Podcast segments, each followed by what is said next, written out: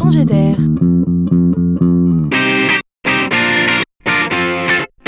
C'est la chronique de Laurent Collen.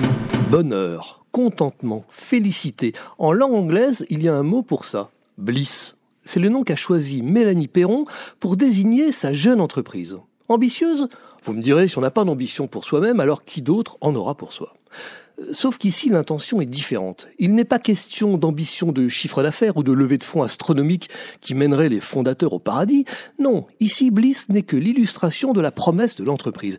Et une promesse qui ne durera que 15 ou 30 minutes pour ses utilisateurs. Car on ne promet ici qu'une tranche de bien-être pour ne faire que soulager la douleur. Bliss s'adresse aux personnes atteintes de maladies qui font souffrir. On a recours ici à la réalité virtuelle, dont la force est sa capacité à nous immerger dans un environnement reproduit ou inventé. Ici, il a été décidé de créer des environnements magiques, apaisants, imaginaires.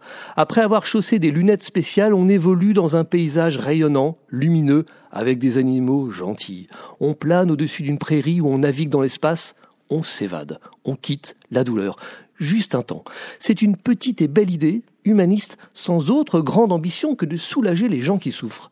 Jusqu'à ce que des médecins, observant l'effet de ce programme sur leurs patients, décidèrent de l'utiliser en complément de certains antalgiques, voire même en substitution. Alors là, ça change tout.